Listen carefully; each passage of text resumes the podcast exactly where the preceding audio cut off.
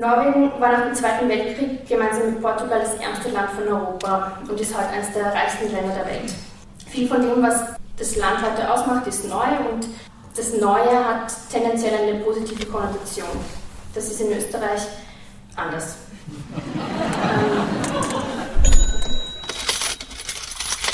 Kunst, Kultur, Diskurs. Kunst, Kultur, Diskurs. Kunst, Kultur, Diskurs. Kunst, Kultur, Diskurs. Kunst, Kultur, Diskurs. Eine Podcastreihe von kulturwoche.at. Präsentiert von Manfred Horak. Im zweiten Teil des multiperspektivischen Gebildes zum Symposium Freie Szene, freie Kunst, soziale Gerechtigkeit, Fair Pay, konkrete Strukturen und Ideen für Wien ich dokumentierte beide Tage komplett, um aus dieser Überfülle an Tonmaterialien drei Episoden zu gestalten, finanziert von IG Autorinnen, Autoren und IG Freie Theater. Hören wir zunächst mit Gerhard Ruiz, eine der zentralen Personen in der Literaturlandschaft Österreichs. Gerhard Ruiz ist seit knapp 40 Jahren als Autor und in kulturpolitischen Agenten unterwegs. Unermüdlich, unerschrocken, zum Ärgernis vieler, aber weitaus mehr sind darüber dankbar.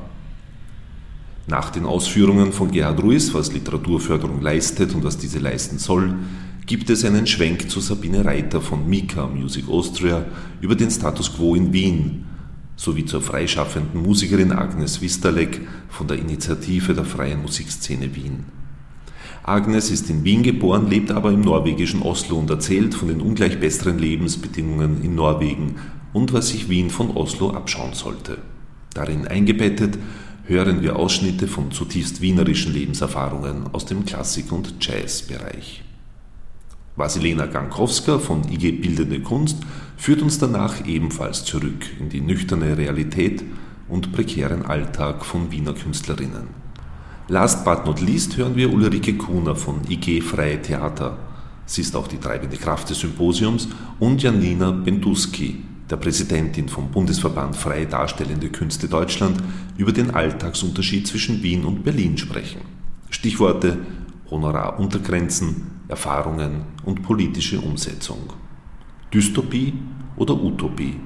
Hoffnung oder Losigkeit? Wir sollten uns nicht überraschen lassen wollen und noch weniger an Altersarmut denken und auch nicht daran, dass jede dritte Kulturschaffende aus der freien Szene in Wien unter der Armutsgrenze lebt – positiv denkend verhungern ist doch viel schöner. Möge es freilich nicht dazu kommen, denn immerhin leben wir ja in der lebenswertesten Stadt der Welt. Und somit gleich mal Vorhang auf, Manege frei und Ton ab. Einmal abgesehen, ob nicht ganz andere Aufgabenstellungen zwischen Bund, Ländern und Gemeinden in der Kunst- und Kulturförderung sinnvoll wären, zumindest schwerpunktmäßig, wie zum Beispiel den Städten und Gemeinden die Förderung der Basis- und Soziokultur und Bereitstellung von Räumen und Infrastruktur zu übertragen, den Ländern die regionalen Repräsentationsaufgaben und den überregionalen Einrichtungen die Personen- und Spartenförderungen sowie die internationale Ausrichtung. Es ist jetzt schon kompliziert genug, wie sich Bund, Länder und Gemeinden die Aufgaben teilen. Gerüchteweise, in dem Bund, Land und Gemeinde Projekte und Einrichtungen anteilig fördern. Tatsächlich nur manchmal und öfter auch gar nicht. Und ein paar Mal mit eigens dafür geschaffenen Gesetzen, wie zum Beispiel dem Salzburger Festspielfondsgesetz aus dem Jahr 1950. Meist wird die Förderungszuständigkeit der einen oder anderen Seite zugeschlagen oder auch keiner, beziehungsweise der einen Seite die Basisförderung, der anderen die Projekte der basisgeförderten Einrichtungen die ohne Basisförderung erst gar nicht entstehen könnten. Es gibt die Geschichte eines zwischen zwei Stammkaffeehäusern pendelnden Wiener Autors, von dem man im einen Café annahm, er sei im anderen und der inzwischen längst gestorben war. Das passiert nicht wenigen bei der Suche nach Zuständigkeiten. Nicht nur bei den verschiedenen Gebietskörperschaften, sondern genauso nach der von einzelnen Kunst- und Kulturabteilungen bzw. Förderstellen ein und derselben Gebietskörperschaft. Hinzu kommt, dass die Zugangshürden durch diverse Vorgaben von öffentlichen Verwaltungen deutlich höher und und durch EU-Kooperationen wesentlich komplizierter und aufwendiger geworden sind. Die verfassungsmäßig nicht zentralistische, sondern föderalistische Ausrichtung Österreichs hat, da die Kunst- und Kulturförderung nicht ausdrücklich als bundesstaatliche Kompetenz festgeschrieben ist, die Kulturhoheit der Bundesländer zur Folge. Es gibt also alles an Förderungsaufgaben in Österreich neunmal. Neunmal konzentriert auf die größten Kultureinrichtungen des jeweiligen Bundeslandes mit neunmaligen Auswirkungen auf alles andere. Entspannung für andere Förderungsaufgaben gibt es nur, wenn sich der Bund an Finanzierungen beteiligt, indem er etwas anteilig, indem er entweder anteilig die größeren Projekte in den Bundesländern mitfinanziert oder die Hauptlast von Aufgaben übernimmt. Genau das ist bei der Literaturförderung eingetreten. Der Bund hat nicht nur bei der Finanzierung der Personenförderungen und der literarischen Projekte und Einrichtungen eine mit großem Abstand zu allen Bundesländern dominierende Rolle eingenommen. Er hat diese genauso bei der Erarbeitung von Förderungsmaßnahmen, die seit den 1970er Jahren in ständiger Zusammenarbeit mit den Vertretungen der jeweiligen Kunstsparten entstanden sind. Es ist nicht anzunehmen, dass sich an dieser Ausgangssituation demnächst etwas ändert. Also wird es darum gehen, wie man ausgehend vom Status quo auf zeitgemäße Entwicklungen, zeitgemäße Antworten findet. Was kann Wien tun, das nicht längst schon umgesetzt wurde? Wie in den anderen Bundesländern und für alle Sparten äh, gab es auch in Wien für die Literatur eine Aufbruchsphase. Aus dieser ist die alte Schmiede erhalten geblieben, anderes wie die experimentelle Halbjahreszeitschrift Protokolle oder die Reihenedition Literaturproduzenten, beide im städtischen Wiener Verlag Jugend und Volk erschienen, hat keine Fortsetzung gefunden, weil öffentliche Eigentümerschaften von Verlagen aufgegeben wurden und solche Projekte sich entweder überlebt haben oder in neu gegründeten Verlagen untergekommen sind. Was kann Wien also tun? Es beginnt bei einer genauen Darstellung der Aufgaben und Kompetenzen der einzelnen Abteilungen sowie der weiteren Instanzen, in unserem Fall der für Literatur. Ganz besonders, wenn wie in Wien ein Kunst- und Kulturförderungsgesetz fehlt. Und es endet beim Wert, den man wichtigen Projekten und hohen und höchsten Auszeichnungen beimisst. Warum beispielsweise Wien seine höchste Auszeichnung für ein künstlerisches Lebenswerk mit nur 10.000 Euro, bis einschließlich 2017 waren es überhaupt nur 8.000 Euro dotiert, und andere Bundesländer und der Bund ihre höchsten Auszeichnungen höher, hat sicher nichts damit zu tun, dass bedeutenden Wiener Künstlerinnen und Künstlern und ihren Lebenswerken weniger Wertschätzung entgegengebracht wird als in anderen Bundesländern oder durch den Bund. Man hat nur eine Entwicklung übersehen, die es auch im eigenen Verantwortungsbereich gab. Das niedrigste Jahresstipendium der Stadt Wien, das für dramatische Literatur beträgt 12.000 Euro. Das zweithöchste 13.200 Euro und das höchste 18.000 Euro, die man alle zudem noch zwei weitere Male bekommen kann und die man jeweils nur für ein Projekt erhält, sodass sich die Kulturpreise der Stadt Wien mit ihren Dotierungen zur Würdigung von Lebenswerken wie ein Relikt aus einer längst vergangenen Zeit ausnehmen, aus der sie ihrem Gründungsdatum nach 1947 auch stammen. Ich möchte in Bezug auf die Literaturförderung der Stadt Wien aber weder alles in die eine noch in die andere Richtung gedeutet wissen, dass also alles nichts ist oder dass alles gut ist und mit anderen Standards nicht verglichen werden kann. Es kann verglichen werden und es ist verglichen mit Entwicklungen anderswo, ausgenommen die Stipendiendotierungen, zu wenig Beispielgebendes oder Richtungsweisendes in der Wiener Literaturförderung zu finden. Vor allem für ein Bundesland, das zugleich Landes- und Bundeshauptstadt ist. Jede andere österreichische Landeshauptstadt hat sein Bundesland und zusätzlich den Bund zur Seite. Wien ist der Sitz dreier Regierungen, Stadt, Land und Bund. Wobei Wien sicher nicht auf eigene Kosten für Bundeskompetenzen zuständig ist. Auf der Stadt Wien als Bundeshauptstadt lastet demnach eine eigene spezielle Darstellungsnotwendigkeit wie auch eine eigene spezielle Abgrenzungsnotwendigkeit in ihrem Verhältnis zum Bund. Diese Sonderrolle liefert allerdings keinen Grund für merkwürdige Sonderregeln, wie zum Beispiel die beantragen eingeforderte Nachkalkulation von Einreichungen in exakt der Höhe der möglichen Bewilligung, die vermutlich einem gut funktionierenden Rechnungswesen entgegenkommt, aber keiner realistischen Finanzplanung standhält. Niemand glaubt ernsthaft, dass ein Fördergeber zu 100% einem Förderungsbedarf entsprechen kann. Dennoch besteht er und entspricht er der Kostenwahrheit, wer oder was immer diesen Bedarf deckt. Etwas, Das in Wien auf jeden Fall geschehen sollte, ist die ernsthafte Bemühung um ein eigenes Kunst- und Kulturförderungsgesetz. Entgegen landläufiger Gegenmeinungen, dass ein solches Förderungsgesetz nichts garantieren, bewirken und sofort wieder abgeschafft werden könne, lassen sich mit einem Förderungsgesetz ebenso grundsätzliche Positionen wie Vorrangigkeit von eigenen Handlungsnotwendigkeiten und konkrete Fördermaßnahmen festlegen. So ist zum Beispiel die generelle Steuerbefreiung von Preisen und Stipendien, die stärker äh, auf Personenförderungen als in anderen Kunstsparten bedachte Literaturförderung große Bedeutung hat, für Künstlerinnen und Künstler in 3 des Bundeskunstförderungsgesetzes von 1988 festgehalten. Den Steuerrichtlinien des Finanzministeriums nach würde diese Befreiung nur auf Lebenswertpreise zutreffen. Dem Bundeskunstförderungsgesetz nach gilt sie generell.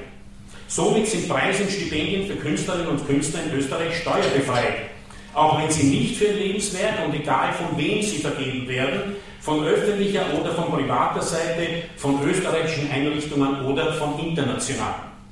Solche substanziellen Effekte muss erst jemand wieder abschaffen wollen.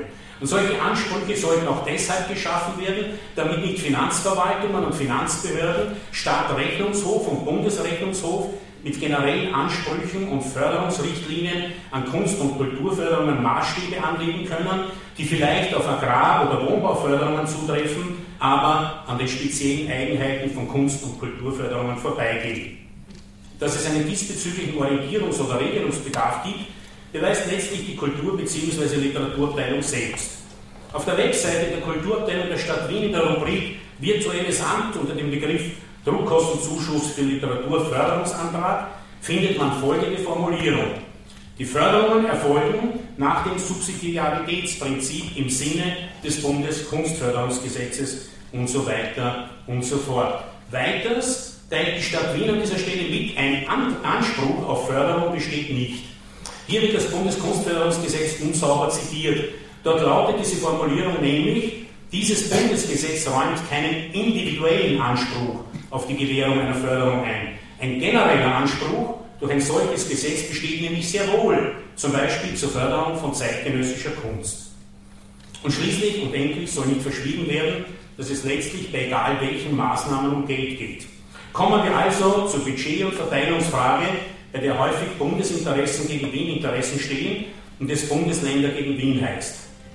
Selbst unter sozialdemokratischen Regierungen im Bund und in der Stadt Wien gab es nicht auf gesetzlichen Vorgaben beruhende Abgrenzungen, was wem gehört bzw. wer wofür zuständig ist.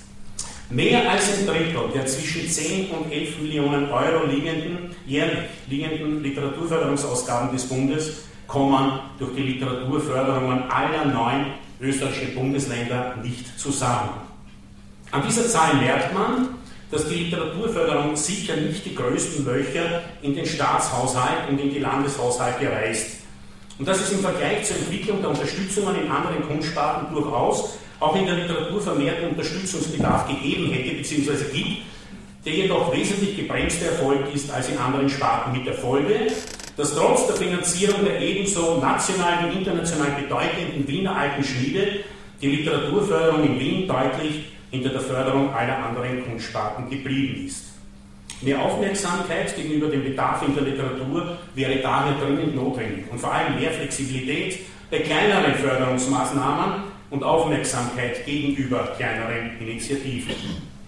Um diesen Bedarf festzustellen, werden morgen in einer internen Arbeitsgruppe Vertreterinnen und Vertreter von zehn größten unabhängigen Einrichtungen in der Literatur auf ihrem jeweiligen Gebiet zusammenkommen.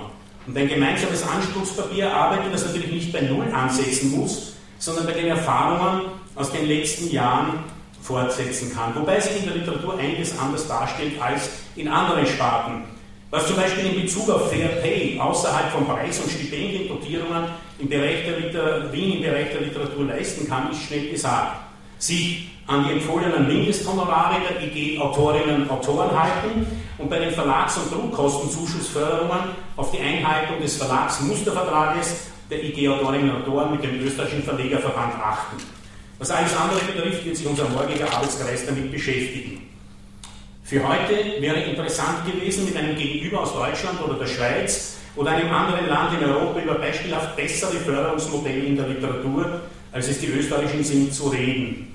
Aber weder die Förderungspolitik der deutschen Bundesländer und deutscher Stiftungen oder der Schweizer Kantone und der Schweizer Kulturstiftung Pro Helvetia noch die in anderen europäischen Ländern bieten bessere Ansätze, als wir sie in Österreich vorfinden. Das viele Jahre lang in Österreich gelobte schwedische Autoren und Autoren, Autorinnen-Modell hat sich bei näherer Betrachtung als eine Schmalspurvariante der österreichischen Jahres- und Mehrjahresstipendien der öffentlichen Körperschaften und literarischen Verwertungsgesellschaften herausgestellt. Das österreichische Verlagsförderungskonzept von 1992 diente wiederum als Vorbild für die Schweizer Verlagsförderung und jetzt auch für die deutschen unabhängigen Verlage, wie genauso das österreichische Buchpreisbringungsgesetz als Vorbild für das deutsche gedient hat. Nur im Urheberrecht könnten wir Deutschland oder Frankreich als bessere Beispiele heranziehen, sogar als wesentlich bessere, aber das steht hier heute nicht im Vordergrund der Diskussion. Eher zur Diskussion gestellt werden könnte, wie sich Leipzig hinter seine Buchmesse stellt und ob man das von der Stadt Wien für die Buch Wien auch sagen kann. Dass alle diese in Österreich in den letzten Jahrzehnten in und für die Literatur entwickelten Projekte, Konzepte und Förderungsmodelle in die Jahre gekommen und ausbaufähig sind und weiter qualifiziert werden können und sollten, und was sich davon wie für Wien heranziehen lässt, steht auf einem anderen Blatt, an dem wir seit heute generell arbeiten und an dem wir ab morgen im Detail weiterarbeiten werden. Vielen Dank. Einst wollte ich werden ein großer Solist, jedoch im Orchester mein Dasein ich frisst. Ich habe Musik studiert, auch mit Diplom, seither warte ich nur mehr auf meine Pension.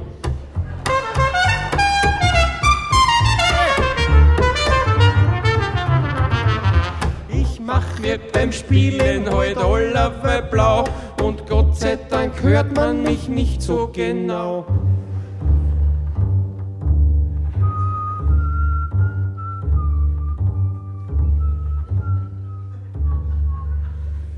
Beim zweiten Akt Siegfried, da werd ich oft miert. Das macht nix, denn ich bin ja pragmatisiert.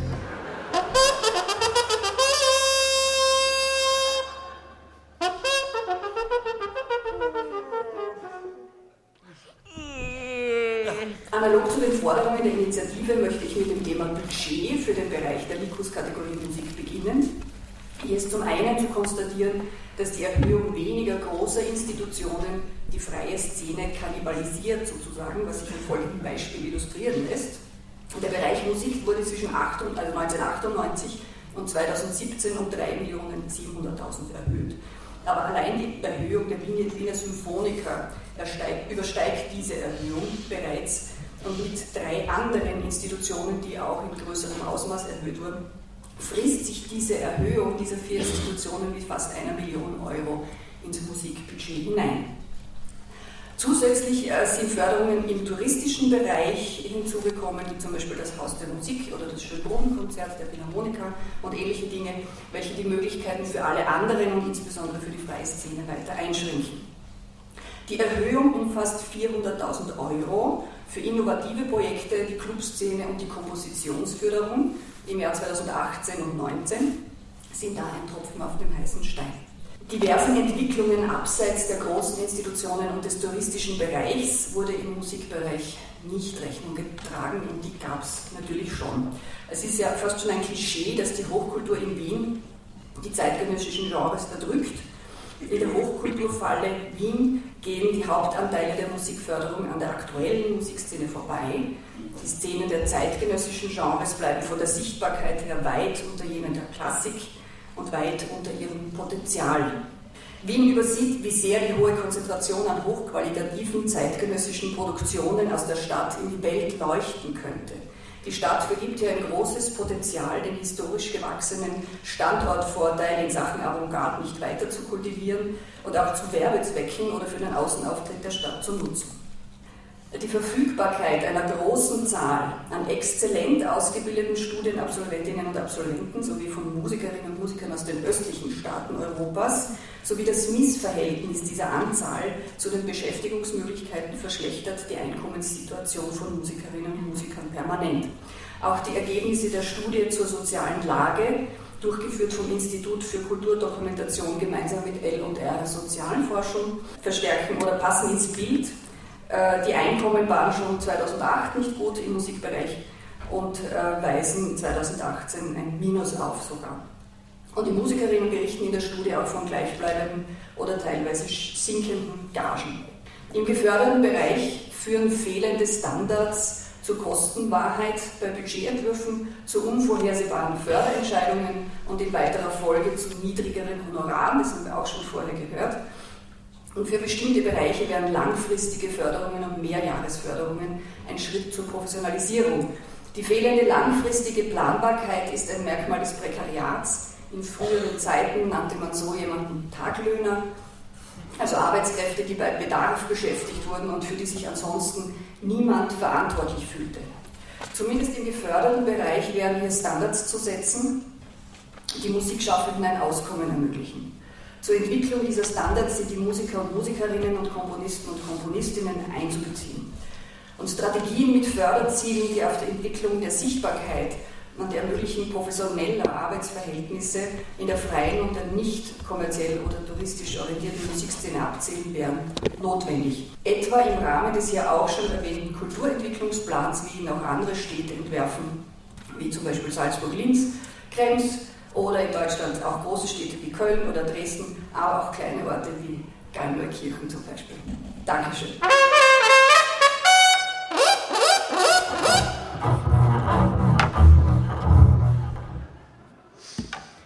Ich hab mich schon immer im Tutti versteckt, krieg 14 Gehälter, verdien's ja gepflegt. Bin gut erhalten, fröhlich und rund, ja der fühle Krankenstand macht dann halt gesund.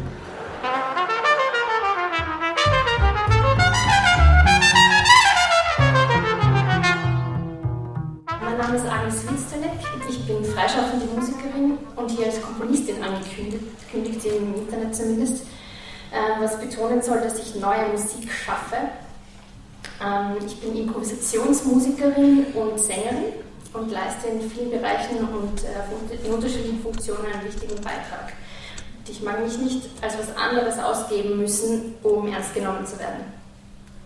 Weder die strikte Trennung von Komposition und äh, Interpretation noch die Hierarchie, dass das eine wichtiger ist als das andere, entsprechen der Realität. Und das, ähm, wir tun niemandem einen Gefallen, wenn wir an so falschen Vorstellungen festhalten. Ich habe mindestens zehn Kolleginnen, die sich für den Musikförderpreis der Stadt Wien, Klammer auf Komposition, Klammer zu, nicht beworben haben, weil sie keine Komponistinnen sind ähm, und sich nicht bewusst sind, wie wichtig sie für ihr Umfeld sind. Ähm, und dass sie eigentlich relevante Kandidatinnen wären. Ich spreche heute in einer Hybridfunktion.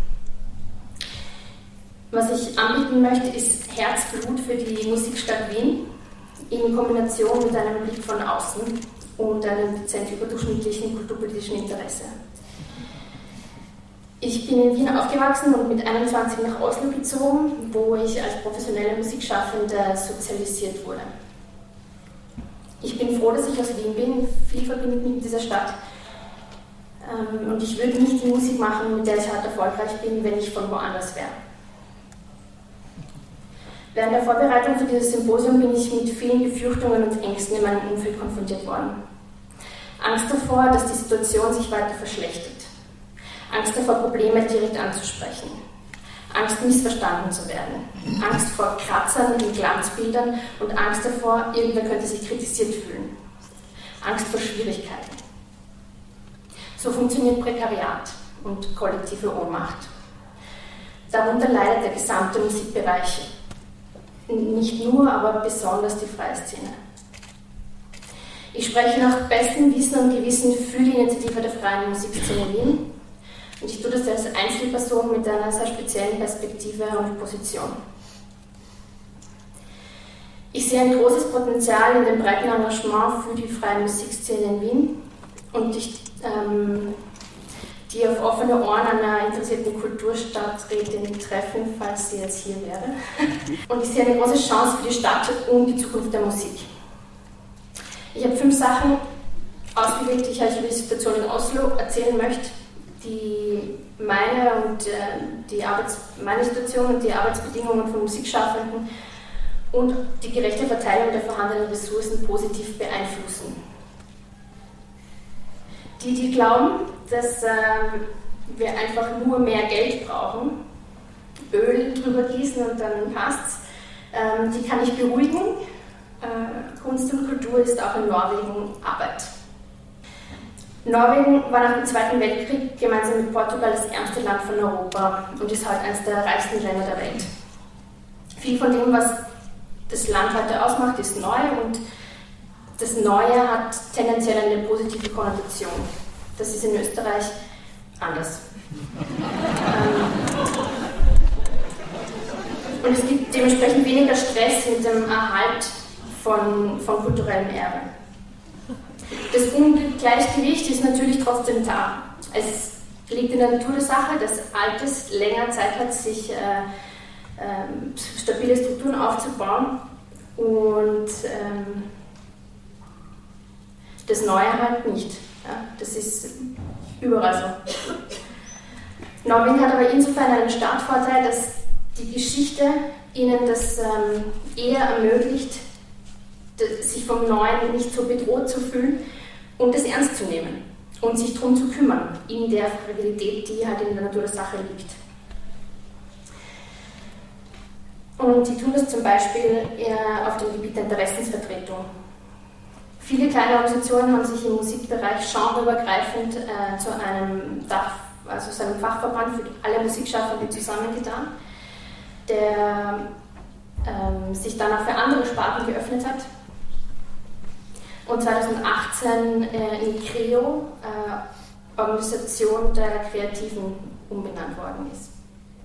Alle, die Einkommen aus künstlerischen und kunstpädagogischen Tätigkeiten haben, können Mitglied werden. Man zahlt einen Prozentsatz des äh, Einkommens plus ca. 10 Euro für eine verpflichtende Grundversicherung, die an die Mitgliedschaft gekoppelt ist. Auch Nichtmitglieder profitieren von der Arbeit, die diese Organisation jeden Tag und professionell tut, damit die Bedürfnisse und Rechte von Kunst- und Kulturschaffenden sichtbar gemacht und ähm, eingefordert und verteidigt werden. Diese Organisation äh, veröffentlicht auch Mindesthonorarempfehlungen und erklärt, warum Arbeitnehmerinnen-Schutz auch im Kunst- und Kulturbereich wichtig ist. Die, also als ein Beispiel, ähm, den, den, wichtigsten Richtwert für den freischaffenden Musikbereich nennen, der ähm, für Selbstständige den Richtwert für ein Konzert. Und der ist momentan 470 Euro pro Musiker oder Musikerin. Ähm, dieser Betrag ist als ein Tag Arbeit gerechnet und es wird empfohlen, wenn äh, immer von diesem Betrag auszugehen, auch wenn man und eher einen Rabatt zu geben, äh, wenn wenn, wenn klar ist, dass weniger Aufwand dahinter steckt. Und das schätzt man dann halt hin. Es geht darum, sichtbar zu machen, welche Arbeit hinter einem Auftritt steckt und einen Richtwert für angemessene Bezahlung zu haben, den man auch in Kalkulationen und in Verhandlungen, äh, auf die man sich beziehen kann. In prekären Bereichen erzeugt dieser Betrag auch in Norwegen ein unangenehmes Gefühl, weil er unerreichbar scheint. Man kann niemanden dazu zwingen, nicht freiwillig für weniger zu spielen, aber man kann das ausnützen, dass Leute das tun. Oder man kann sich aktiv dafür entscheiden, Verantwortung zu übernehmen und gewisse Mindeststandards einzuhalten. 2008 kam der Auftrag von Seiten der Politik als Reaktion auf Erhebungen im Kreativbereich, auf lokaler Ebene äh, im Musikbereich vorhandene Kompetenzen zu stärken, weiterzuentwickeln und zu teilen. Der Deal war, wenn ihr euch so koordiniert, dass dabei keine neue Organisation entsteht, dann zahlen wir euch das.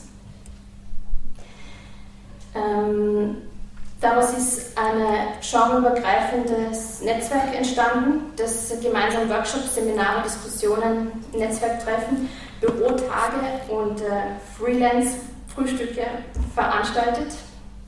Eine Art überdimensionale Selbsthilfegruppe. Das ist ein bisschen so wie der Bus, die Bustour in Berlin. Aber es ist sehr groß aufgezogen. Ähm, Musik als Beruf zu haben, ist nämlich nicht so einfach, wie wir das gerne hätten.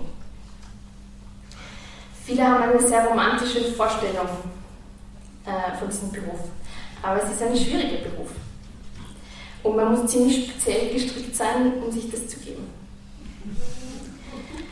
Wir brauchen gewisse Dinge, um unseren Job gut zu machen. Wir sind abhängig davon, dass der Apparat rund um uns gut funktioniert. Auch wenn das nach außen immer cool ausschauen muss, gehört eine gewisse Ehrlichkeit äh, und Demut und Respekt vor der Sache eben auch dazu.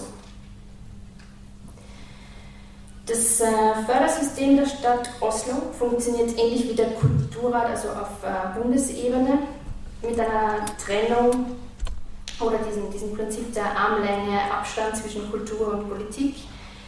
Ähm, er trennt klar zwischen dem freiwilligen und dem professionellen Bereich. Es gibt Projektförderung, Jahresförderung und Stipendien. Ähm, die arbeiten da übrigens äh, spartenübergreifend, aber das äh, ja,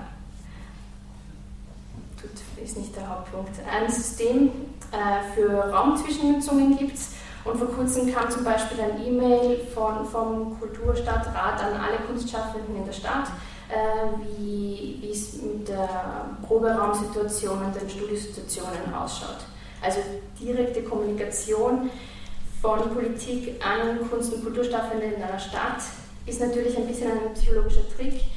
Vor allem, also da, muss natürlich, da müssen Konsequenzen auch äh, folgen, aber es tut was, wenn man ernst genommen wird, weil es fällt einem leichter, sich selbst auch ernst zu nehmen.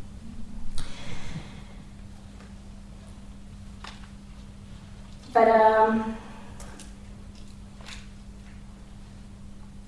bei diesem Prinzip der Armlänge, Abstand zwischen Politik und Kunst, da geht es darum, dass ähm, an allen Entscheidungen immer Fachleute beteiligt sein müssen. Und diese Fachleute nicht direkt von der Politik, nicht für die, direkt für die Politik arbeiten und es eine Feedbackschleife gibt, die, die eine gewisse Qualität, die notwendig ist, um Entscheidungen gut treffen zu können. Es hilft mir als Kunstschaffende, wenn ich darauf vertrauen kann, dass gute Entscheidungen getroffen werden. Es hilft mir, wenn das Antragstellen so einfach und elegant wie nur irgendwie möglich gestaltet ist. Es ist schwierig genug zu kommunizieren, was man vorhat, und es ist brutal genug, dass nicht alles geht, was äh, Potenzial hat. Es ist eine Riesensache, überhaupt so weit zu kommen, die Möglichkeit zu haben, professionell Kunst und Musik zu machen und auf diese Weise die Zukunft unserer Gesellschaft mitzugestalten. Und es ist im Interesse aller, dass die, die das tun, das auch gut machen können. Und das ist im, vor allem im Interesse derer, die sich nicht selber darum kümmern wollen was in den Richtlinien steht und wie die Fördergeber kommunizieren, hat einen großen Einfluss darauf, wie ich meine Arbeit begreife und wie diese in meinem Umfeld wahrgenommen wird. Das ist wie unser Vertrag. Wo, und da muss drinstehen, warum wir das tun. Wir wollen Vielfalt und wir wollen Qualität. Dazu gehören die Symphoniker, die es ohne Förderung nicht geben kann und dazu gehört neue Musik im weitesten Sinn, die es ohne Förderung nicht geben kann. Wir brauchen Kunst, die uns daran erinnert, was war und wir brauchen Kunst, die uns daran erinnert, was alles kommt. Ähm, was wir noch nicht kennen, was es alles geben wird und wie Unbekanntes vertraut wird. Orte, an denen Entwicklungen stattfinden, Entwicklung stattfinden kann und Orte, an denen wir erleben, wie bereichernd Vielfalt ist, wenn wir uns vor den damit verbundenen Herausforderungen nicht drücken. Das ist wichtig und das braucht Arbeitsbedingungen, die höchste Qualität ermöglichen. Wir brauchen ein Umfeld, wo wir uns gegenseitig stützen und im Sinne der Sache gemeinsam auftreten. Gleichzeitig brauchen wir ein Umfeld, wo wir uns gegenseitig herausfordern dürfen, können und das auch tun, Verantwortung im jeweilig eigenen Bereich zu, zu übernehmen. Dinge, die zur Qualität und Vielfalt beitragen, zu ermöglichen, aber eben auch Dinge, die das nicht tun, sein zu lassen. Wenn wir hier sind, um über Gerechtigkeit zu sprechen, müssen wir auch über Verteilung sprechen, über Balance, über Sichtbarkeit und über, über Macht im Sinne von Verantwortung. Ich möchte euch auffordern, die Situation größer zu denken als nur innerhalb der freien Szene äh, und die Chancen in einer Zusammenarbeit den ganzen Musikbereich betreffend zu sehen im Sinne einer Musikstadt. Da geht es um Integrität, Loyalität und Solidarität. Ähm, das klingt kitschig, ist aber eigentlich knallhart. Die, die die größte Verantwortung haben, haben die größte Verantwortung. Und es sind nicht die Akteure der freien Szene. Ich möchte ein paar Menschen nennen, die sich auf jeweils einzigartige Weise für die Sache engagieren. Ähm, das ist Werner Korn, Daniel Riegler, Gobi Trab, Verena Zeiner, Ingrid Schmoliner, Kita Jung-Dörfler, Thomas Stenkowski, Elisabeth Flunger, Dieter Kovacic, Klaus Heidel, Matthias Kraner, bitte Hannes Dufek, Sarah Slana, Mira Lukovac, Nick Hummer, Pia Palme, Sabine Reiter, Bernhard Günther, Alex Kostleitner, Katharina Pfennigsdorf, Thomas Landstätter, Moritz Lobel und Jan Daxner, der die Illustration gemacht hat. Ähm, danke. Neulich habe ich auf Eintritt gespielt in einer Bar. Gage ging direkt an die SVA.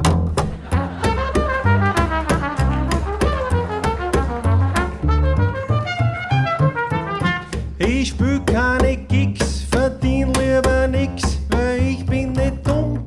Grundsicherung.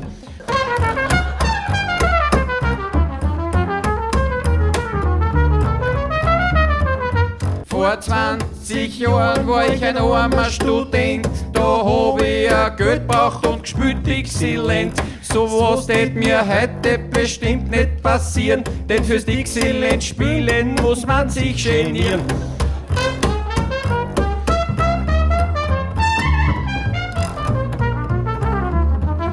Ich kann mich im Jazzland jetzt nicht mehr, mehr zeigen, weil heute muss ich noch beim Franz Kogelmann geigen.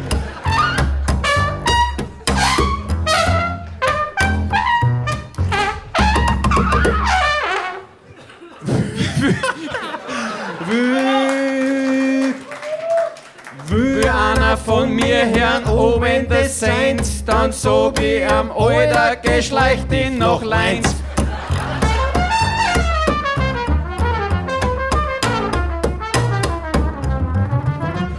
Ich kann sie nicht leiden, die scheiß Avantgarde, die was keinen Groove und keinen Rhythmus nicht hat. Nur wie ich so weiter sing, denk ich mir grad, ums Förderungsgeld, ja, da war er schon schot.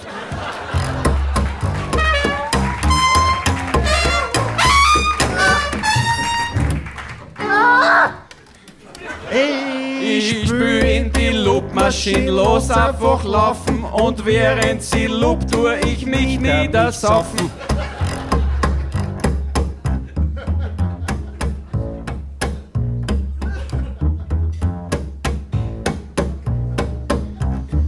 Es ist jetzt nur die Loopmaschine eigentlich, aber jetzt Wir kommt aber das Ernst auf eigentlich- das Wir wollten Studio. eigentlich an der Stelle einen anderen Trompeter und einen anderen Bassisten engagieren, die jetzt für uns die Loop spielen.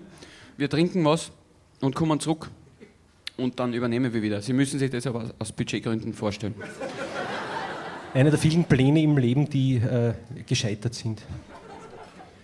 Ich brauch Keine Beatles, ich scheiß auf die Stones, weil ich geb als 1.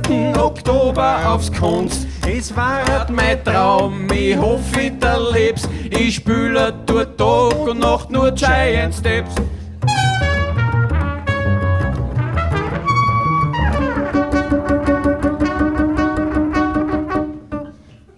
Dann Schließ schließt ich das Studium mit Auszeichnung ab. Als Kellner ich heute mein Einkommen hab. jedoch ist das Kellnergehalt zu gering, weswegen ich halbtags beim Biller anfing. Dort schneide ich täglich die Wurst auf in Decker und wehmütig denk ich dabei an Chet Baker. Vielen Dank auch für diesen Beitrag. Ähm, wir kommen jetzt zum Bereich Bildende Kunst. Ich darf auf die äh, Bühne bitten Vasilena Jankowska, die ein paar einleitende Worte zur Situation in Wien sagen wird. Und dann wird äh, Zoe Miller über die Situation in Berlin dazu sprechen. Guten Tag, hallo an alle. Ich bin äh, Vasilena Jankowska, bildende Künstlerin, lebend in Wien und ab und zu in meinem Heimatland in Bulgarien und Vorstandsmitglied der IG Bildende Kunst schon seit sieben Jahren. Die Lage, über die ich spreche, ist sehr ernst. Ich habe mal das Wort desaströs bei einer Pressekonferenz äh, verwendet. Ja, also auch in Wien ist die Lage nicht sehr rosig. In der gebildende Kunst finden wir, dass Kunst Arbeit ist und gehört dementsprechend bezahlt. Äh, wir wissen auch, dass einige Kunstinstitutionen, Ausstellungshäuser etc. in Österreich keine Künstlerinnen bzw. Ausstellungshonorare zahlen und finden, dass sich die Sache ändern soll. Denn die Ausstellungen dürfen nicht auf Kosten der bildenden Künstlerinnen gehen. Bezahlte künstlerische Arbeit soll Normalität werden. Nun, wie sieht es in Wien aus? Erstmal ein paar statistische Zahlen. IG Bildende Kunst ist bundesweit agierend, hat an die 1000 über mehr als 1000 Mitglieder. 75 Prozent von unseren Mitgliedern haben Wien-Bezug, entweder hier geboren, hier lebend oder arbeitend. Die größte Gruppe von diesen Mitgliedern sind Personen, die aus einem EU-Land kommen, gemeinsam mit den quasi österreichischen Staatsbürgerinnen, die hier in Österreich geboren sind. Und danach kommen auch ähm, Künstlerinnen aus einem Nicht-EU-Land. Das bedeutet, dass eigentlich Wien als Hauptstadt von Österreich, als eigenes Bundesland auch die größte äh, Durchmischung oder Diversität oder eben äh, Internationalität aufweisen kann. Äh, wir vergeben auch einen Künstlerinnenausweis und wir haben ungefähr 2000 Künstlerinnen, die den Ausweis beziehen. 1800 von diesen Leuten leben in Wien. Dort ist es 80 Prozent. Das heißt, wir rechnen mit ungefähr 70 bis 80 Prozent Kunstschaffenden im Bereich der bildenden Kunst, die äh, in Wien leben. Was für Förderungen vergibt Stadt Wien? Äh, wir haben das schon mal äh, gehört. Vom Gesamtbudget für bildende Kunst gehen, äh, also vom Gesamtbudget der Stadt Wien für Kunst und Kultur gehen 4,3 Prozent in bildende Kunst. Zahl ist von 2017. Mittlerweile ist zur bildende Kunst auch Bereich neue Medien gekommen.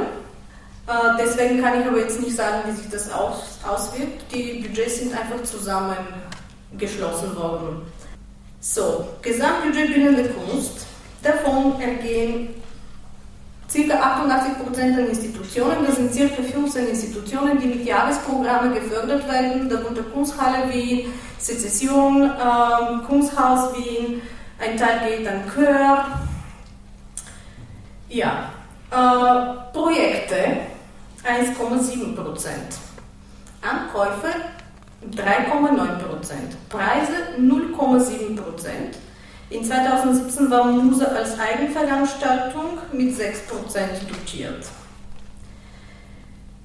Aus diesen Zahlen wurden, wie gesagt, 15 Institutionen gefördert, 68 Projekte, 49 Ankäufe, 9, 9 Preisträgerinnen gab es. Und an den Eigenveranstaltungen waren 39 Künstlerinnen beteiligt. Bei den 68 Projekten kann es sein, dass sich nicht nur um einzelne Künstlerinnen äh, handelte, sondern auch um Vereine, die von Künstlerinnen gegründet wurden. Ähm, ja, also mit wie viel Geld äh, die einzelnen Projekte dotiert werden. Man kann sich das auch äh, im Jahresbericht sehr anschaulich, auch ausführlich anschauen. Ein sich 1000 Euro. Das ist auch so ein gängiger Witz zwischen bei uns gewesen, will eine Künstlerin, wie viel hast du, wenn man es irgendwie kriegt, schon wieder ein Tausender. Ja, das läuft schon seit zehn Jahren so. Äh, manche bekommen auch 3000, wahrscheinlich, wenn es ein Verein ist oder so weiter.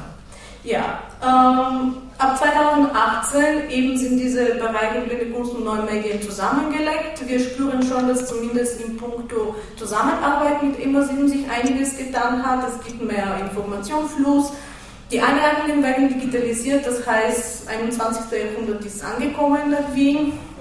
Das sind alles schöne Sachen. Dann aber kommen wir zum relativ traurigen Teil die mehr, mehrfach erwähnte Studie zur sozialen Lage der Kulturschaffenden aus dem Jahr 2018 ergibt, dass die Hälfte der bildenden Künstlerinnen in Österreich aus ihrer künstlerischen Tätigkeit ein Jahresankommen unter 3500 Euro haben. Und das ist der niedrigste Wert aus allen Kunstsparten. Insgesamt verdient die Hälfte der Befragten aus allen Sparten unter 5000 Euro jährlich mit der Kunst. Und die Studie weist auch darauf hin, dass künstlerische Arbeit meistens unbezahlt oder sehr schlecht bezahlt geleistet wird. Warum sind Künstlerinnenhonorare wichtig? Weil eben Künstlerinnen- oder Ausstellungshonorare für die Steuergesetze oder Finanzamt als äh, Verkauf von Leistungen gelten. Und meine Kolleginnen und Kollegen haben bei der Studie auch angegeben, dass sie 73 Prozent von ihrem Einkommen von Verkauf von Leistungen oder Werken bestreiten. Danach kommen Preise, Stipendien, Prämien und öffentliche Einzelförderungen. Tja, deswegen glauben wir, in, der, glauben wir oder finden, dass es wichtig ist, und ich habe jetzt einige Punkte, die ich einfach durchlese, dass die Kategorie Ausstellungs- und Künstlerinnenhonorare ein fixer Bestandteil von Förderbudgets werden. Nur so werden manche Institutionen gezwungen, die auch zu bezahlen oder zumindest einzukalkulieren. Für Honorare sind Mindeststandards festzulegen. Ich muss auch dazu erklären, es gibt einige Länder, wo eben auf nationaler Ebene solche Modelle zur Bezahlung von künstlicher Arbeit ausgearbeitet wurden. Dort geht es immer um Mindeststandards. Natürlich kann man auch mehr zahlen, zum Beispiel größere Institutionen, die auch größere Budgets haben, sollen sich nicht nur mit den Mindestbeträgen zufriedenstellen. Die angemessene Bezahlung von künstlicher Arbeit, unter anderem die Ausstellungshonorare, soll Förderbedingung werden. Eine solche Vorgabe als Förderbedingung soll auch Vorbildcharakter haben und eine Stärkung der Position von bildenden oder auch anderen Künstlerinnen bei der Zusammenarbeit mit öffentlich geförderten Institutionen darstellen. Also es ist wichtig, dass beide Seiten wissen, auf wie viel Geld es kommt und dass es eben vor allem der bildenden Künstlerinnen nicht diese äh, Hemmungen entstehen. Soll ich jetzt fragen, vielleicht klappt das eh nicht. Äh, aus meiner bisherigen Erfahrung in meiner Arbeit in der Idee und Gesprächen mit vielen Akteurinnen, also Künstlerinnen, Kuratorinnen, Ausstellungsmacherinnen, geht es vor klar. Man muss immer fragen. Wir müssen immer fragen, sonst bekommen wir gar nichts. Wenn es aber eine Richtlinie gibt oder ein Modell, das zumindest diese Mindestsätze oder diese Zusammenarbeit auf irgendeine Form festlegt, ist es für beide Seiten, sagen wir so, ein Spur angenehmer. Fördersummen für FördernehmerInnen sowie das Kunstförderungsbudget sollen angepasst werden, sodass die Honorare nicht andere Budgetposten fressen. Das ist extrem wichtig, weil oft bekommen wir als Argument zu hören, ja, aber wenn wir jetzt euch Geld für Honorare geben, dann müssen wir woanders sparen. Wir werden uns anhören, wie die Kolleginnen in Berlin das geschafft haben und dass es möglich ist, äh, sich bestimmte Sachen zu überlegen. Der Förderkatalog im Bereich Bildende Kunst und neuen Medien soll an die aktuellen Arbeits- und Praxisgegebenheiten angepasst werden. Stichwort veränderter Kunstbegriff. Also eben wie sich das äh, momentan entwickelt, kann ich noch nicht sagen, weil es eben die statistischen Daten nicht äh, vorliegen. Aber sagen wir so, äh, wir wissen alle, dass sich medial äh, die bildende Kunst ziemlich gewandelt hat in den letzten Jahren. Es gibt auch viele Kolleginnen, die äh, eher projektorientiert arbeiten. Es entsteht kein Werk, das verkäuflich ist. Es gibt auch sehr viele im Bereich von Artist, Artist Research. Und das soll dementsprechend auch berücksichtigt werden. Ja, jetzt zu der, zu der Begrifflichkeit, weil ich ja oft eben Ausstellungshonorar erwähnt habe und nicht Künstlerinnenhonorar. Es ist ein bisschen schwierig, auf Deutsch das zu erklären, weil eben diese Begrifflichkeiten eher aus dem Englischsprachigen gekommen sind, Exhibition Fee und Artist Fee. Mit Ausstellungshonorar meinen wir die Bezahlung für die Teilnahme an einer Ausstellung, hat mit Ausstellungsvergütung nichts zu tun, also oder eher weniger. Die Personen, die sich an einer Ausstellung beteiligen, werden bezahlt, unabhängig davon, wie bekannt sie sind, ob das Werk alt oder neu geschaffen ist. Für neu geschaffene Werke sollen auch die Budgets da sein, um die Produktion zu äh, ermöglichen und sowie dementsprechend auch die Arbeitszeit, was eigentlich mit einem künstlichen Honorar zu bezahlen ist. Uns ist es auch sehr wichtig, dass wenn es um solche äh, Regelungen geht, das Alter, Erfahrung und Etablierungsgrad bei der Bemessung des Honorars keine Rolle spielen. Denn wir wissen ja ganz genau, dass auch die Möglichkeit oder die Frage, wer in größeren Institutionen öffentlicher Hand äh, ausstellt, das ist auch eine Frage der Hierarchie, wer den Zugang hat. Genau. Ja, und natürlich sollten auch alle verschiedenen Arten der Tätigkeit, künstlerische, kuratorische, organisatorische, mitbedacht werden. Wie ihr merkt, also wir orientieren uns an einem äh, Begriff oder an einem künstlerischen Bild, das sehr viel mit äh, Kunst als Arbeit orientiert. Aber das ist auch für uns wichtig, wie wir das schon am Vormittag gehört haben, um überhaupt ein Bewusstsein zu schaffen, dass Künstlerinnen äh, eben für ihre künstlerische Tätigkeit auch bezahlt werden.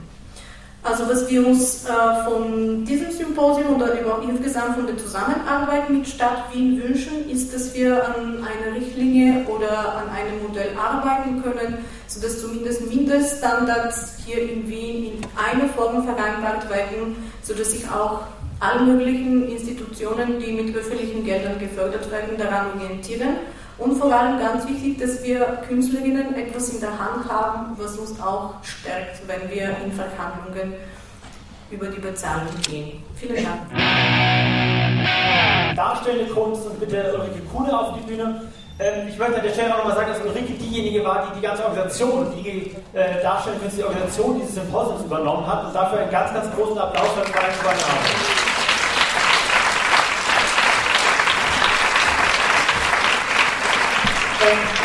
nehmen wir zusammen Berliner Belusti aus Berlin, die auch ganz wesentlich an den äh, Honoraruntergrenzen für darstellende Künstler und Künstler in Berlin beteiligt war. Ähm, und genau, wir reden einfach miteinander.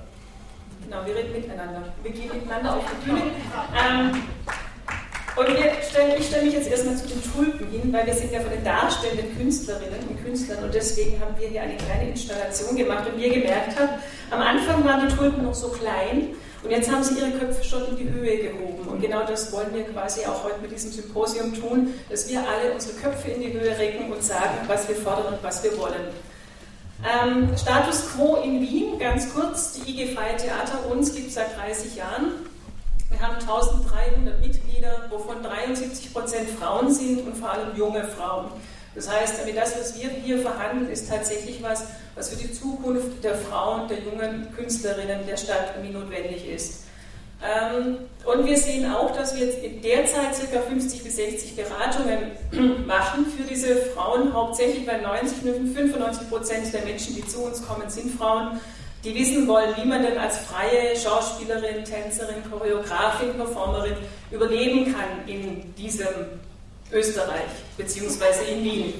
Ähm, es ist tatsächlich nicht ganz, nicht ganz einfach, muss ich sagen. Mir und meine Kolleginnen und vor allem die Julia Kroneberg leistet hier ganz hervorragende Arbeit und wir kriegen immer wieder wirklich die äh, wunderbare Rückmeldung so, oh, was würden wir eigentlich ohne euch tun, wie könnten wir denn eigentlich ohne euch überleben, weil nämlich genau dieses Wissen, wie, wie kann ich als freie Künstlerin überleben, wird nämlich in den universitären Ausbildungen nicht vermittelt. Und das ist was, an was wir tatsächlich massiv appellieren möchten. Ähm, wie sieht es aus in Wien? Wir haben eine Erfolgsquote von circa 20 Prozent bei den äh, Förderansuchen. Das ist international gesehen relativ hoch, heißt aber auch, dass 80 Prozent nicht äh, keinen, keine, keinen Erfolg haben, sprich irgendwie keine Förderung kriegen. Es gibt dann noch die Subsidiärförderung durch den Bund, da liegt die Erfolgsquote dann bei 70 Prozent, was auch phänomenal hoch ist und immer noch nicht heißt, dass man ähm, ausreichend finanziert wird. Ähm, die Fördersummen liegen zwischen 3.000 und 40.000 Euro, das heißt der Durchschnitt liegt derzeit pro Projekt bei ca. 19.000 Euro. Und äh, wenn man weiß, wie viel denn eigentlich eine Anstellung kostet und wie viel Personalkosten sind, kann man sich vorstellen, dass man von 19.000 Euro, wo fünf bis sieben bis zehn Beteiligte ähm, dran sind, wo man Mieten zahlen muss, wo man Kostüm zahlen muss, wo man Autoren zahlen muss und so weiter, dass man da keine ähm, ordentliche Finanzierung quasi davon für alle äh, ableiten lassen kann. Ähm, dann haben wir circa in Österreich, und da ist eben meine Kollegin Barbara Stübe-Essen seit vielen Jahren Gott sei Dank wieder mit beschäftigt, penibelst alle Kulturberichte auseinanderzunehmen und in Excel-Tabellen einzupflegen. Das heißt, wir in Österreich sind tatsächlich die Einzigen, die wahnsinnig gutes statistisches Material haben, aufgrund der Barbaras, Barbaras Arbeit eben. Ähm, was wir ungefähr haben, sind 4000 geförderte Künstlerinnen in der darstellenden Kunst in Österreich. Das heißt, äh, wir haben also 4000 tatsächlich performativ Tätige, circa 6000, die jetzt dann noch in die Artistic Teams mit, äh, mit hineingerechnet werden. Das sind dann noch Bühnenbildner, Assistenzen, Musiker und so weiter und so fort. Und das heißt aber, dass wir ca. 20.000 Menschen haben, die in Österreich tätig sind in der freien darstellenden Kunst. Das ist mehr als Eisenstadt Einwohner hat und ähm, gilt deswegen auch tatsächlich extrem zu berücksichtigen.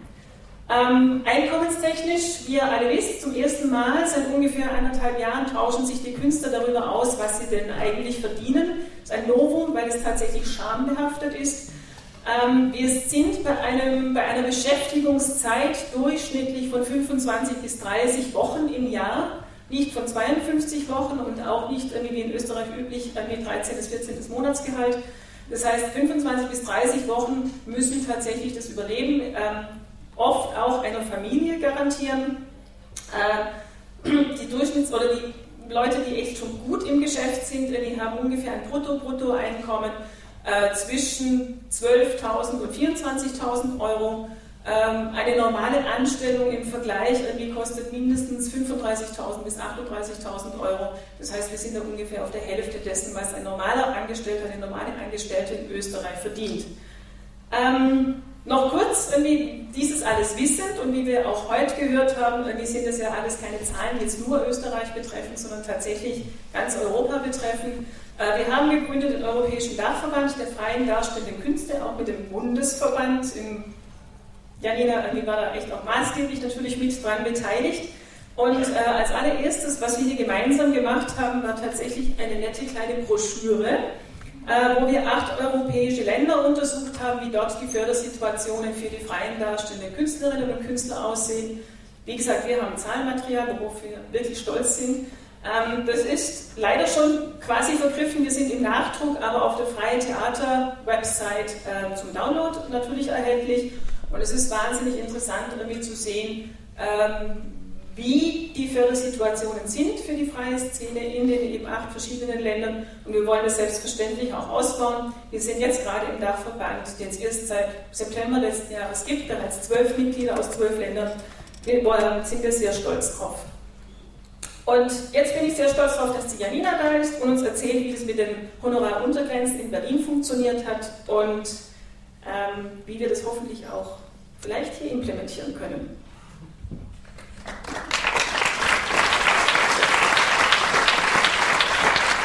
Äh, Dankeschön. In Deutschland ist das so, es gibt die 16 Landesverbände nach dem föderalen System. Im Landesverband Berlin sind so 400 Mitglieder organisiert. Mitglieder heißt in dem Fall nicht Mensch, sondern kleines, meist kleines Theater, Company, Gruppe oder auch projektinitiierende Menschen. Das heißt, da hängen so 6.000 bis 8.000 Menschen dran. Der Verband ist ziemlich jung, der wurde erst gegründet 2007, 2008 ähm, und ist seinerseits Mitglied im Bundesverband. Im Bundesverband sind eben dann alle 16 Landesverbände zusammen.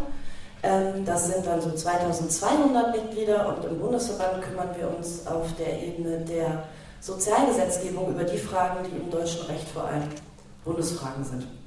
So viel vielleicht zu dem, wer ich bin. Ich komme eigentlich aus der Praxis, bin Dramaturgin und Produzentin und mein kulturpolitisches Engagement begann, wie bei so vielen anderen Menschen, durch einen Anruf von einer Kollegin, von Fanny Heimburger von Shishi Pop, die sagt, du bist doch auch so genervt, komm doch mal vorbei, wir haben Vorstandswahl und dann war es vorbei. Genau. Ähm, seitdem habe ich viele andere Leute angerufen, wie ihr sicherlich auch, und äh, müssen das, glaube ich, alle zusammen noch etwas weitermachen. Ähm, zur Geschichte der Honoraruntergrenzen in Berlin. Die Geschichte der Honoraruntergrenzen, ich habe geschaut, ähm, die ersten Papiere, die ersten Vorschläge dazu, das waren 2008. Und das war eine Zeit tatsächlich so ein bisschen ähnlich wie später in der Koalition der äh, tiefen Enttäuschung über das Fördersystem über das Fördersystem auf einer quantitativen wie auf einer qualitativen Ebene. Also wir hatten damals im Schnitt so 220, 250 Anträge auf Einzelprojektförderung in Berlin, von denen so nicht mal 20 gefördert worden sind. Und die, die gefördert wurden, wurden auch noch gekürzt. Das heißt, es gab sowohl ähm, das Gefühl und auch durch Jurys begutachtete Gefühl, dass das überhaupt nicht funktioniert hat, um die Qualität dieser ganzen Anträge zu berücksichtigen, dass es aber auch bei den Paaren, die gefördert wurden, einfach nicht abgebildet hat, dass die Menschen davon leben konnten in der geförderten Zeit. Es war also eine tiefe Frustration und es wurde tatsächlich nach einem politischen Hebel gesetzt, gesucht, ganz bewusst, um sowohl die Verhältnisse in den geförderten Projekten als auch die Gesamtvolumen der Förderung wirklich nochmal zu erhöhen. Ähm, wer die Idee der Honoraruntergrenzen hatte, weiß wie immer niemand mehr im Nachhinein. Es war eine gemeinsame Initiative von den Tanzinitiativen und von den darstellenden Künsten zusammen. Es gab eine kleine Arbeitsgruppe, die sich überlegt hat, wir versuchen ein Mindesthonorar zu empfehlen. Wir versuchen mal auszurechnen, was braucht ein freischaffender Mensch eigentlich, wenn er ein Projekt anständig bezahlt ist. Es gab die verschiedensten Berechnungsmodelle. Ähm, es gab eins über Bedarf, was so angefangen hat mit Lebenshaltungskosten, statistischen Warenkorb und solchen Geschichten zu rechnen. Es gab welche, die versucht haben, sich über die, was die Kammerberufe, also die Architekten oder die Ingenieure machen, in ihren Kammerberufen zu arbeiten. Und am Ende kam die Einigung auf ein relativ simples Modell. Wir orientieren uns am normalen Tarif der Angestellten an den staatlichen Bühnen. Also es gibt einen Normalvertrag, Solo Bühne heißt der, das ist der Tarifvertrag der setzt eine Untergage für die Angestellten an den staatlich institutionellen Theatern fest. Das waren damals 1850 Euro brutto, das ist auch nicht so wahnsinnig viel Geld ähm, äh, für eine voll 60 Stunden unbegrenzte Arbeitszeit und so weiter, das ist ein anderes Thema. Ähm, und haben zudem nochmal was draufgerechnet, was eben bei freiberuflich Tätigen dazukommt. Also der eigene Anteil, wenn man in die Arbeitslosenversicherung möchte oder so. Und daraus entstand eine Summe von 2000 Euro pro Monat die wir nicht hundertprozentig nachweisen konnten damals. Wir haben es jetzt inzwischen viel besser ausgerechnet haben gesagt, ja, das passt schon, 2000 Euro im Monat muss sein. Und haben das hochgerechnet auf die Gesamtzahl der geförderten Projekte in Berlin. Und zwar nicht nur auf die, die gefördert worden sind, sondern auf die, wo die Jurys gesagt haben, dass sie die gerne fördern würden. Und dabei kam der schöne Fehlbedarf von 6 Millionen Euro für Einzelprojekte, zweijährige Förderungen in der ganzen Stadt Berlin raus bei einem Betrag für diese Gesamtförderung, der damals bei knapp unter 3 Millionen lag. Also wir wollten einfach nur das Doppelte haben. Ähm, mit dieser Forderung, Honoraruntergrenzen festschreiben und ähm, diese Förderung entsprechend zu erhöhen, sind wir losgelaufen und ich erinnere mich gut, es gab zum einen eine wirklich sehr dramatische Diskussion in der Szene. Also weil Menschen zu Recht sagten, wenn ihr das anwendet, bricht das Fördervolumen so zusammen, dann werden nur noch fünf Projekte gefördert, weil nur die richtig angewendet werden können.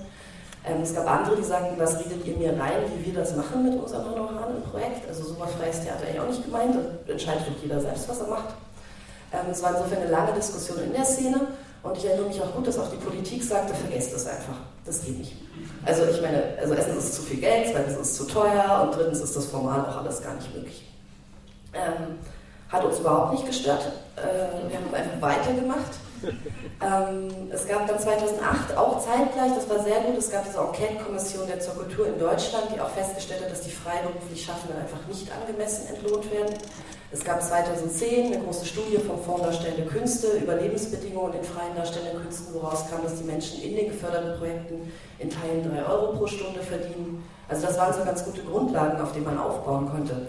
Wir waren dann 2012 erstmalig eingeladen im Berliner Abgeordnetenhaus, das System Honoraruntergrenzen und diesen Fehlbedarf zu benennen und vorzustellen. Das war ein großer Schritt, glaube ich.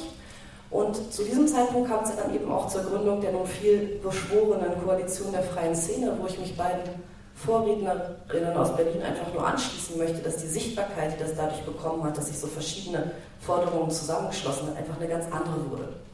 Also die Honoraruntergrenzenempfehlung war auch Teil des ersten Zehn-Punkte-Plans der Koalition der Freien Szene und wurde insofern von allen zusammen vertreten. Ähm, der Erfolg war, dass 2014 schon der Senat das erste Mal in seinen offiziellen Papieren einfach darauf hingewiesen hat, dass es sowas gab. Also wenn man über Antragstellung sich informierte, hat man da finden können, ach, sowas gibt es. Und dass es dann 2015 für den Haushalt 16-17 tatsächlich installiert wurde. Jeweils zusammen mit einer stattfindenden Etaterhöhung. Also es gab 2016, jetzt muss ich gucken, 450.000 Euro mehr, 2017 1,2 Millionen und jetzt eine weitere Million für den Doppelhaushalt 2018-19.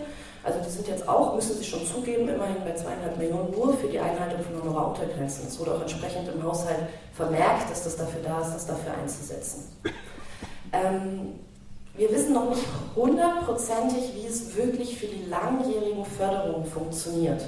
Weil dadurch, dass es auch zwei- und vierjährige Projektförderungen gibt, sind die noch gar nicht mit Honoraruntergrenze beantragt und angewendet worden. Wir behaupten, da sind diese fehlenden Millionen noch, die jetzt noch fehlen zu den sechs. Der Senat sagt, nein, nein, das reicht jetzt. Ähm, sind aber bereit, es nachzurechnen, es zu überprüfen und müssen sich dann auch zu dem möglichen Fehlbedarf verhalten. Insofern da ist eine, also eine Diskussion jetzt entstanden, eine Entwicklung, die ist ganz gut.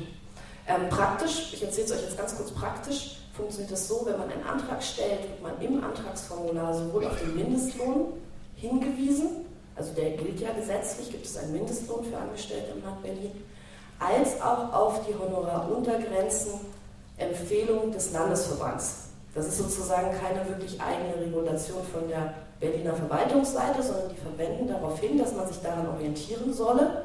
Und die Jurys sind darauf äh, verpflichtet, sozusagen bei der Antragstellung in Finanzplänen zu gucken, ob das stimmt.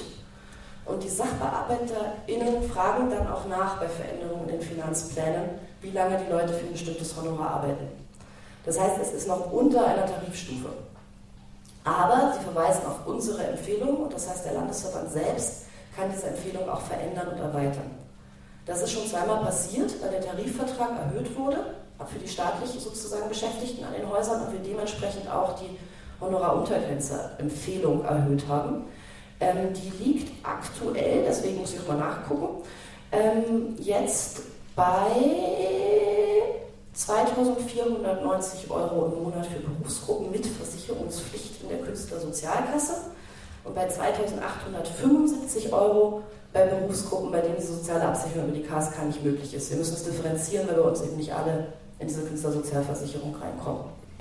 Ähm, das wurde also dahingehend erhöht und wir haben seit 2017 auch erstmalig Empfehlungen für eine Honoraruntergrenze für Einzelauftritte ausgesprochen. Die liegt bei 250 Euro als Mindestgage für eine Show, ähm, beziehungsweise bei 280, wenn man nicht in der KSK ist. Genau, also was wir noch nicht wissen, ist, was passiert, wenn jetzt die mehrjährigen Förderungen tatsächlich versuchen, diese Honoraruntergrenzen anzuwenden, ob da auf einmal ein gigantisches Loch klafft, was nicht mehr auszubauen ist, oder ob das nach wie vor funktioniert, ob der Senat bereit ist, da noch weiter mitzugehen. Es ist dann 2015 auch eine Honoraruntergrenzenempfehlung auf Bundesebene verabschiedet worden. Ähm, das heißt, das wurde auch in den anderen Bundesländern in Bundesförderinstrumenten durchgesetzt, äh, mit sehr unterschiedlichen Ergebnissen auch. Also manche wenden es bis heute nicht an, dass sie sagen, es überfördert die Fördertöpfe. Das ganze Saarland verfügt über 80.000 Euro Projektförderung, das geht einfach nicht. Ähm, und Hamburg zum Beispiel hat die Honoraruntergrenze ohne Erhöhung eingeführt. Das heißt, denen ist für zwei Jahre richtig die Projektzeit zusammengebrochen. Da hatte sich die Szene aber bewusst für entschieden, das Risiko einzugehen. Ähm, die hatten dann zwei harte Jahre und auch gewisse Auseinandersetzungen miteinander. Ähm, und die Erhöhung um eine Million für die Töpfe ist jetzt nachträglich gekommen, weil die Politik dann festgestellt hatte, huch, da bleibt ja gar nichts mehr übrig. Das ist so ein bisschen die Strategie, die wir in Berlin nie wollten. Das hat für äh, Hamburg aber tatsächlich auch funktioniert. Ähm, jetzt soll ich ja noch ganz kurz sagen, ich bin glaube ich noch ganz okay in der Zeit, warum wir denken, dass das funktioniert hat. Ähm, ich denke, zum einen Teil, der wurde schon bereits sehr gut gesagt, weil funktioniert hat es auch wegen eines allgemeinen politischen Bewusstseinswandels in der Szene, wegen einer Bereitschaft, sich zusammenzuschließen und über die Sparten übergreifend solche Anforderungen und Ideen zu formulieren. Ähm, es hat funktioniert über kluge Verbündete in Politik wie Verwaltung. Also das ist ganz wichtig, dass man da Menschen hat, sozusagen, die eigentlich auch gerade in der Finanzverwaltung oder in den anderen Parteien in anderen Funktionen sitzen, die bereit sind, so eine grundsätzlichen Ideen mitzutragen. Äh, die muss man dann ständig loben, das ist wichtig, damit die nicht den Mut verlieren in den eigenen Kreisen. Ähm, wir hatten so ein bisschen unerwartete Unterstützung durch die Institutionen. Auch das ist schön, wenn so große Häuser oder Museen sich auf einmal hinstellen und sagen, okay, wir akzeptieren das eigentlich auch nicht mehr, dass die freie Szene so schlecht dasteht. Und ich glaube, der größte und entscheidendste Effekt war aber tatsächlich die Selbstorganisation der Szene und die Bereitschaft zum solidarischen Handeln untereinander. Ähm, wir hatten damit tatsächlich die Absprache so explizit getroffen, dass wir gesagt haben, pass auf, jeder von uns führt auch immer mal wieder Einzelgespräche über die eigene Haus, über die eigene Gruppe, über die eigene Struktur. Wir machen zwei Drittel, ein Drittel. Wir reden zwei Drittel der Zeit über die eigenen Probleme. Und das letzte Drittel ist immer für die Szene. Also ist für die Koalition der freien Szene, ist für den Verweis auf die anderen Sparten, ist für den Verweis auf die Probleme der anderen, damit denen sozusagen auch den Gegenübern klar ist, dass es nicht darum geht, Einzelinteressen gegeneinander auszuspielen, sondern wirklich das Gemeinsame zu beschließen. Und ich habe irgendwie das Gefühl, diese zwei Drittel ein Drittel Regelung, die zählt jetzt weiter, weil alle dann sich mal bei uns als Verband melden und sagen, kann ich nochmal das Papier vom BBK haben? Und ich so, ich weiß auch nicht, wo das ist, aber ich kann es finden. Ähm, also es gibt einfach eine Bereitschaft, sich übereinander zu informieren und das weiterzugeben. Und das halte ich tatsächlich für den ganz wesentlichen Teil, weswegen das stattgefunden hat. Also diese knappen 3 Millionen sind eben inzwischen gewachsen auf über 5,5. Ähm, wir haben gerade die Evaluation der vierjährigen Förderung für Häuser laufen und nach Juryempfehlung springt die von 9 auf 14 Millionen. Der Senat hat schon ja gesagt, das Abgeordnetenhaus noch nicht. Also ähm, dadurch ist ganz viel ins Rollen gekommen, was jetzt allmählich erst auf andere Sachen überspringt. Ähm, und der Senat hat auch erstmalig diese Kommission für die freien Häuser aufgefordert, den realistischen Bedarf zu ermitteln. Das heißt, die müssen nicht mehr Geld verteilen, was vorher fix ist, sondern die wurden beauftragt, als Gutachtungskommission loszugehen und zu sagen, was bräuchten denn diese Häuser, um ihren Rollen nachkommen zu können. Die haben 19 Millionen gesagt, okay, der Senat gibt nur 14 an, jedenfalls ist es besser als 9. Also dadurch ist ein Prozess ins Rollen gekommen, wo Sachen einfach anders stattfinden. Mm. Was ich, glaube ich, noch reingeben möchte, ist für Menschen, die anfangen, sich kulturpolitisch zu engagieren, sind zehn Jahre zwar ein langer Zeitraum, bis so Sachen wirklich greifen, aber es war für mich ganz persönlich eine schöne Sache, mit so etwas wie Honoraruntergrenzen auch kulturpolitisch arbeiten zu können, weil man natürlich dieses Das geht nicht überhaupt nicht mehr ernst nimmt irgendwann. Ähm, weil das geht eigentlich immer. Es sind alles nur Rahmensetzungen in Kulturförderung, die sich irgendwer ausgedacht hat. Am Ende kann man Verwaltungsrecht rechnen, Abrechnungsrecht, man kann Urheberrecht, man kann das alles ändern. Und ich kann dafür nur werben, wenn eine Idee an sich logisch und sinnvoll ist, an der dran zu bleiben, auch wenn es erst einmal sehr lange dauert und über einen großen Abstimmungsprozess verfügt bei Leuten, die das das erste Mal hören. Ähm, für uns sind die Honoraruntergrenzen insofern auch nicht die Lösung für alle Probleme sondern schon eher nur ein kleiner Teil einer Gesamtstrategie eigentlich, um freie Tanz- und Theaterszene nochmal anders zu verankern und sichtbar zu machen. Ähm, das beginnt von der Ausbildung, geht natürlich über die Projektlaufzeit, über sozusagen den Wunsch eigentlich einer dynamischen Biografienförderung für Künstlerinnen und nicht so dieses produktionsorientierten bis hin zum Thema Altersarmut.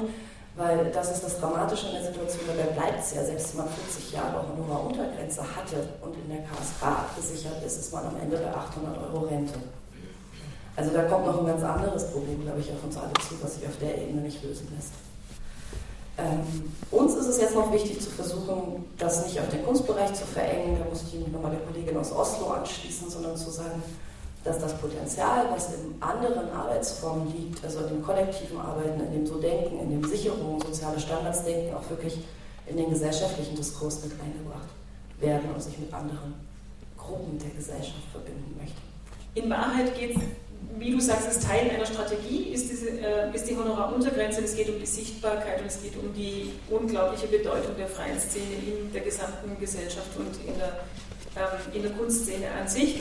Und diese allerersten Zahlen zum Beispiel, die ja auch ihr festgestellt habt und die es interessanterweise für Kärnten gibt, ist ja, dass die Besucherzahlen der freien Szene genau so groß sind wie die von den staatlichen städtischen Bühnen und Institutionen. Und nur als letztes noch, also als wir diesen Dachverband gegründet haben, haben ähm, hatte ich also ein großes Radiointerview mit Deutschlandradio, was sehr interessant war. Und die erste Frage, die sie mir gestellt haben, war: Ach, Sie vertreten jetzt also die unsichtbaren Künste.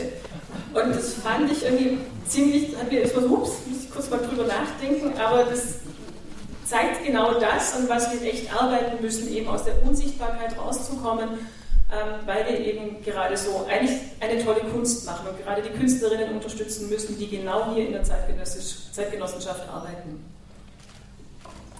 Vielleicht noch ein Beispiel für die Sichtbarmachung. Ich glaube, was, was wir auch leisten, vielleicht versuchen sollten und nicht unbedingt der, der anderen Seite überlassen sollten, ist auch der Versuch, ähm, Politik und Verwaltung und öffentliche Hand muss ja mal zum einen darauf achten, dass das Geld korrekt abgerechnet wird, ist auch völlig in Ordnung, sind Steuergelder und so weiter aber die haben ja auch immer so ein Denken in Kennzahlen. Also dieses Was definiert denn einen Erfolg? Was ist denn politisch relevant? Was hat eine gesellschaftliche Bedeutung? Es wird im Theater viel gemessen über reine Ticketzahlen. Erstens müssen sich da die freien Häuser, hat Ulrike zu Recht gesagt, überhaupt nicht verstecken, sondern erreichen ein sehr großes und sehr breites Publikum. Aber wir haben jetzt auch angefangen, nochmal extra zu erfassen, tatsächlich, was machen denn diese ganzen freien Gruppen und Künstlerinnen an partizipativen Projekten, an Workshops, an Geschichten, die sozusagen Menschen noch über einen anderthalb Stunden Theaterbesuch hinaus erreichen, sie nämlich reinholen in eine künstlerische Aktivität oder in, den direkten Austausch. Und äh, wenn man das politischen EntscheidungsträgerInnen sozusagen als zusätzliche Zahl noch gibt und sagt, schaut, hier passiert etwas für einen gesellschaftlichen Austausch und Zusammenhalt, der mehr ist als nur ein Besuch in den Säulentempel, Tempel ist auch das auf einmal noch eine andere Argumentation. Also ich glaube, da ist auch eine Form von kreativem Denken durchaus gefragt, dass das, was da passiert in dem freien Bereich, auf den verschiedensten Ebenen sichtbar zu machen. Was wir jetzt für die Honoraruntergrenzen in Zukunft noch auf dem Zettel haben, ist ähm, Ausdifferenzierung. Also wie weit soll es denn bei der Untergrenze bleiben? Da steht so groß Untergrenze drauf, dass meiner Meinung nach nicht missverständlich ist, dass es mehr sein darf. Ich äh, erlebe das Gott sei Dank auch immer mal wieder, dass Menschen davon selber drauf kommen, wenn sie schon 20 Jahre in dem Bereich arbeiten. Aber das wäre so ein bisschen die Frage, will man eigentlich auch sowas wie eine Richtwert für eine Erfahrungsstufe aussprechen? Also, dass Menschen einfach nicht mehr Einstiegshonorare bekommen, wenn sie wirklich eine Sache schon seit 30 Jahren hochprofessionell international machen. Ähm, also das ist, glaube ich, so ein Punkt, was die Honorare angeht, was wir noch machen müssten. Und das andere sind so fiese Geschichten wie Umsatzsteuerregelung, gerade im europäischen Kontext. Also was bedeutet das für Mindeststandards, wenn manche Menschen befreit sind von Umsatzsteuer und andere nicht in der Szene? Ähm, das müssen wir aber, glaube ich, eher auf Bundesebene angehen. Genau. Thank you and good night.